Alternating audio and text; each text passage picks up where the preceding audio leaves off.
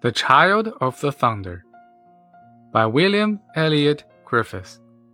In among the hills of Echizen, within sight of the snowy mountain called Hakusan, lived a farmer named Bimbo.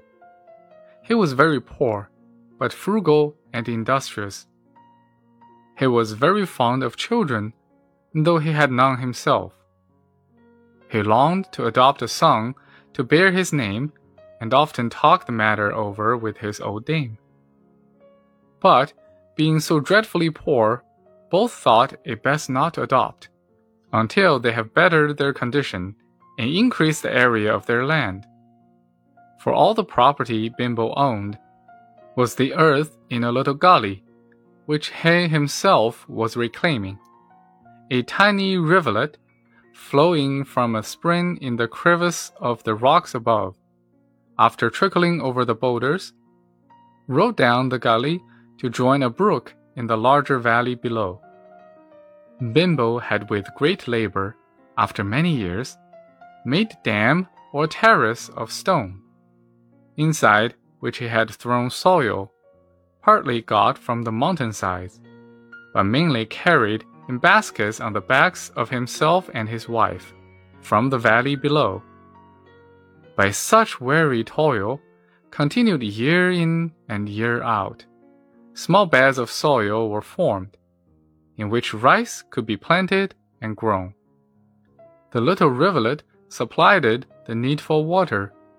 For rice, the daily food of laborer and farmer, must be planted and cultivated in soft mud under water. So the little rivulet, which once leaped over the rock and cut its way singing to the valley, now spread itself quietly over each terrace, making more than a dozen descents before it reached the fields below.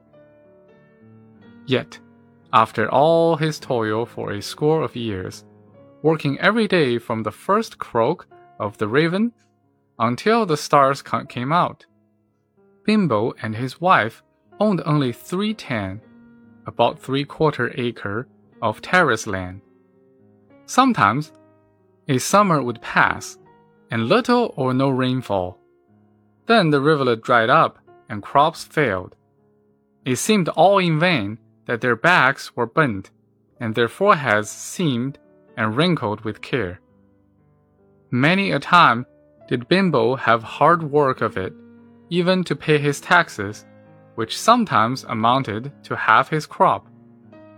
Many a time did he shake his head, muttering the discouraged farmer's proverb A new field gives a scant crop, the words of which means also Human life is but fifty years. One summer day after a long drought, when the young rice sprouts, just transplanted, were turning yellow at the tip, the clouds began to gather and roll, and soon a smart shower fell. The lightning glittered, and the hills echoed with claps of thunder. But Bimbo, hoe in hand, was so glad to see the rainfall, and the pattering drops felt so cool and refreshing, that he worked on, strengthening the terrace to resist the little flood about to come. Pretty soon, the storm rattled very near him and he thought he had better seek shelter, lest the thunder should strike and kill him.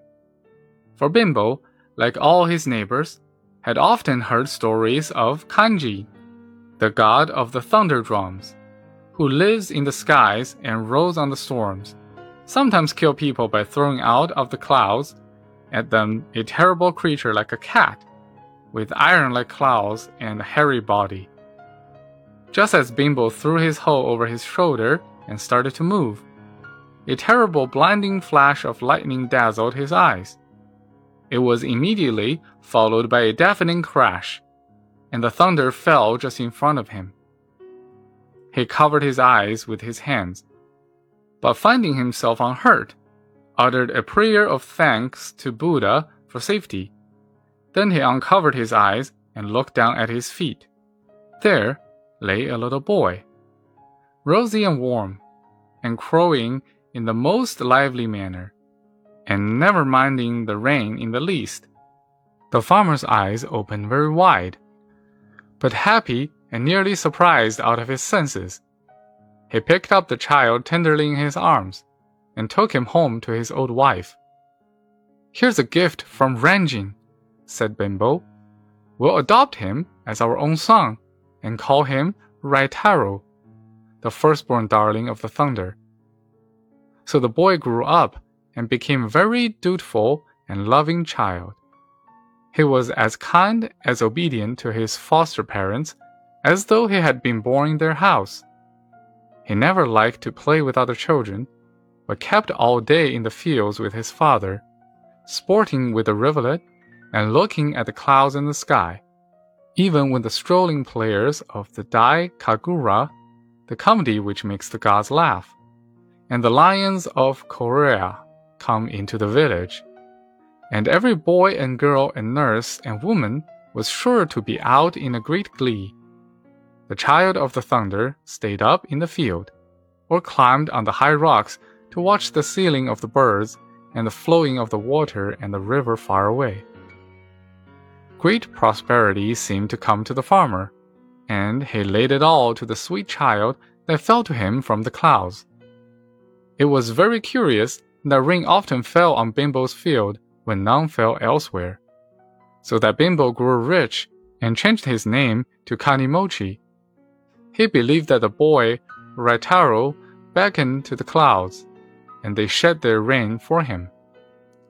A good many summers passed by, and Raitaro had grown to be a tall and handsome lad, almost a man and 18 years old. On his birthday, the old farmer and the good wife made a little feast for their foster child. They ate and drank and talked of the thunderstorm out of which Raitaro was born. Finally, the young man said solemnly, My dear parents, I thank you very much for your kindness to me, but I must now say farewell. I hope you will always be happy.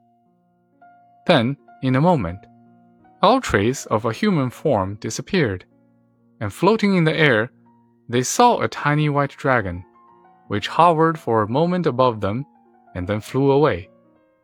The old couple went out of doors to watch it, when it grew bigger and bigger, taking its course to the hills above, where the piled up white clouds, which formed on a summer afternoon, seemed built up like towers and castles of silver. Towards one of these dragons moved, until as they watched his form, now grown to a mighty size, it disappeared from view. After this, Kanimochi and his wife, who were now old and white headed, ceased from their toil and lived in comfort all their days.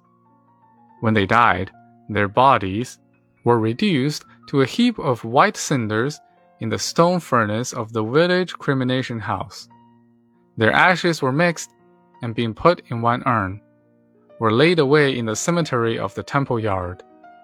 Their tomb was carved in the form of a white dragon, which to this day, in spite of mosses and lichens, may still be seen among the ancient monuments of the little hamlet. The end.